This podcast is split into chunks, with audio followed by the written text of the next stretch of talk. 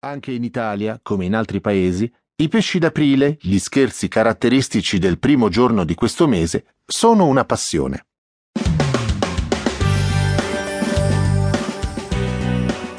Si chiama pesce d'aprile il tradizionale scherzo del primo aprile. Anche i media più seri, una volta l'anno, si permettono di scherzare. Il primo aprile 1957, per esempio, la BBC afferma che gli spaghetti crescono sugli alberi e mostra addirittura le immagini delle coltivazioni nel Canton Ticino. Nel 1962 Radio Mosca annuncia che, dopo l'accordo per il disarmo, tutti i missili russi sono stati buttati in un lago. E che dire del CERN?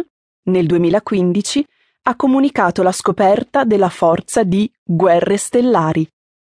Gli italiani non sono da meno. Secondo l'enciclopedia Treccani, il pesce d'aprile è nato proprio in Italia.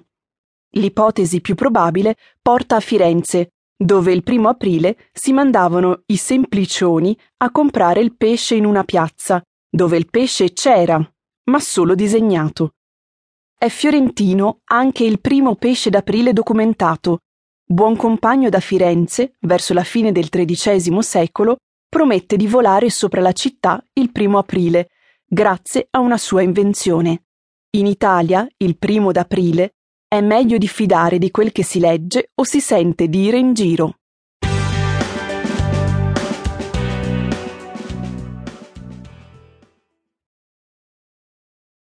E restiamo in tema. Per la nostra rubrica Voci d'Italia abbiamo chiesto ai passanti di una città Avete mai fatto o ricevuto dei pesci d'aprile?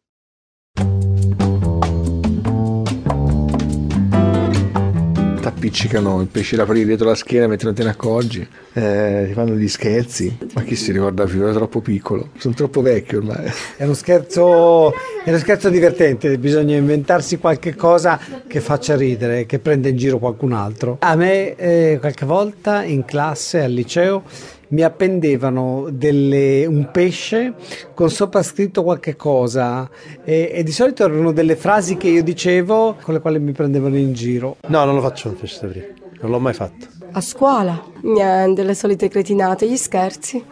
Oggi è successo questo e ci credevi e poi alla fine pesce d'aprile. Basta. Perché quelli della mia classe lo prendono troppo sul serio, fanno tutto il giorno ah ah ah, ah pesce d'aprile ah tutto il giorno. Disegnano in un foglio un pesce e me lo attaccano sulla schiena. Ti fanno scherzi tipo ti dicono qualcosa che poi tu ci credi e poi ti dicono che era una cavolata tre giorni dopo. Ma una cosa tanto per, mi hanno detto sei l'ultima arrivata. Pesce d'aprile. Non me ne ricordo assolutamente nessuno. Secondo me, non lo so, non da, a scuola mia non si faceva per niente.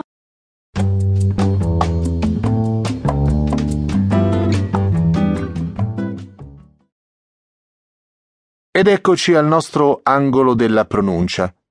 La consonante S si può pronunciare sia sorda, senza cioè far vibrare le corde vocali, sia sonora, facendo vibrare le corde vocali. La S è sorda quando è all'inizio di parola ed è seguita da una vocale, esempio sole.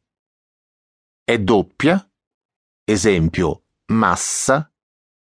È preceduta da una consonante, esempio orso, è alla fine della parola, esempio autobus. È seguita da una consonante sorda come C, F, P, Q, T, esempio storia. È invece sonora quando è seguita da una consonante sonora come B, D, G, L, M, N, R, V, esempio sbaglio, è tra due vocali, esempio rosa, fantasia. La pronuncia della S sonora o sorda ha anche molte varianti regionali. Ascoltate le parole, ripetetele e riconoscete che tipo di suono ha la S mettendo una X nella colonna corrispondente.